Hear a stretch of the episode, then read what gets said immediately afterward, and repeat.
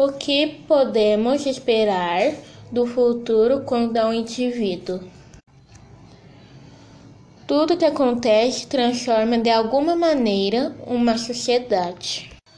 Quando estamos em guerra ou como hoje na pandemia, temos um processo de aceleramento da história, seja em novas ideias ou novas tecnologias ou como conviver na sociedade.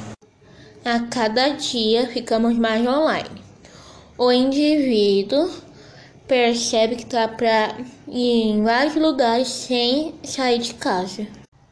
Hoje podemos pedir produtos e serviços pelo celular. Também podemos trabalhar e estudar sem sair de casa, deixando tudo mais prático e ganhando mais tempo no dia. As relações entre as pessoas também estão mudando.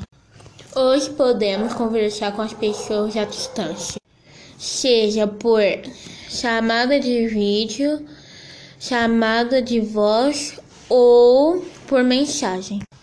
Hoje temos um futuro incerto por causa da pandemia e a individualidade é muito importante. Se cada um fizer sua parte, viveremos bem em sociedade.